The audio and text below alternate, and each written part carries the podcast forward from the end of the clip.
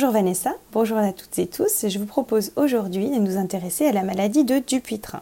Il s'agit d'une maladie qui est liée à un épaississement de l'aponévrose palmaire. C'est une structure fibreuse située sous la paume de la main et au niveau des doigts. Cet épaississement s'accompagne d'une rétraction qui limite l'extension des doigts et peut infiltrer la peau. Habituellement, la rétraction des doigts ne s'accompagne d'aucune douleur, donc cela donne une main avec les doigts fléchis, un petit peu comme si l'on tenait une balle de tennis en permanence au creux de la main.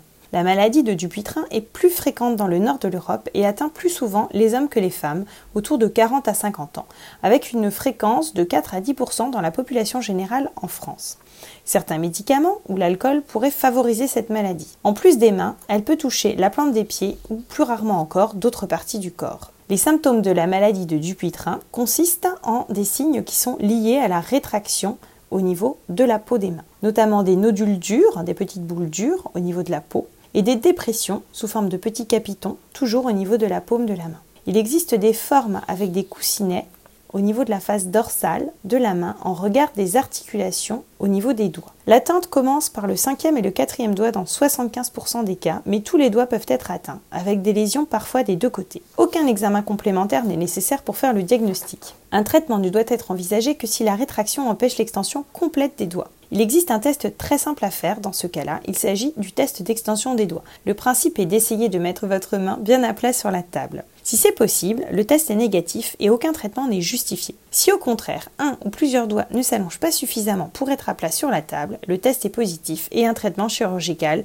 est vraisemblablement justifié. Il existe deux types de traitements chirurgicaux. L'un qui est effectivement moins invasif et il s'agit de redonner dans ce cas-là une extension complète au doigt par simple section d'une bride le plus souvent à l'aiguille. C'est un geste qui peut être réalisé sous anesthésie locale. Le risque de récidive est important, mais en cas de récidive, ce geste peut être renouvelé sans inconvénient. Le deuxième traitement chirurgical s'appelle l'aponévrectomie. Il consiste à ôter le plus de tissu fibreux possible. Il s'agit d'une chirurgie délicate car les nerfs sont au contact des brides à enlever. Lorsque la rétraction est importante et ancienne, les articulations elles-mêmes s'enraidissent et il n'est pas toujours possible de retrouver une extension malgré le traitement. Les complications périopératoires sont responsables de troubles au niveau de la peau, voire de syndrome algodystrophique dans 3% des situations. La fréquence des lésions péropératoires au niveau des veines et des nerfs varie autour de 2%.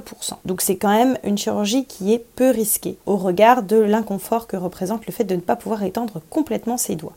L'évolution habituelle après la chirurgie est tout de même longue, il s'agit de garder le plus possible la main surélevée et de bouger les doigts librement de revoir son chirurgien dans la semaine, puis régulièrement au cours de la cicatrisation. Il sera fréquemment nécessaire de porter un appareil d'extension au niveau du doigt après une intervention pour éviter une cicatrisation en flexion. La rééducation avec un kinésithérapeute est indispensable. Lorsqu'il est réalisé au bon moment, le traitement chirurgical de la maladie de Dupuytren est efficace et permet donc de retrouver l'extension complète des doigts. Globalement, les résultats font état de 90% d'extension complète dans les stades les moins graves et de 50% dans les stades les plus avancés. J'espère que cette chronique vous aura permis d'en savoir plus sur cette maladie dont il est nécessaire de faire le diagnostic pour la traiter. Une très bonne journée à toutes et tous.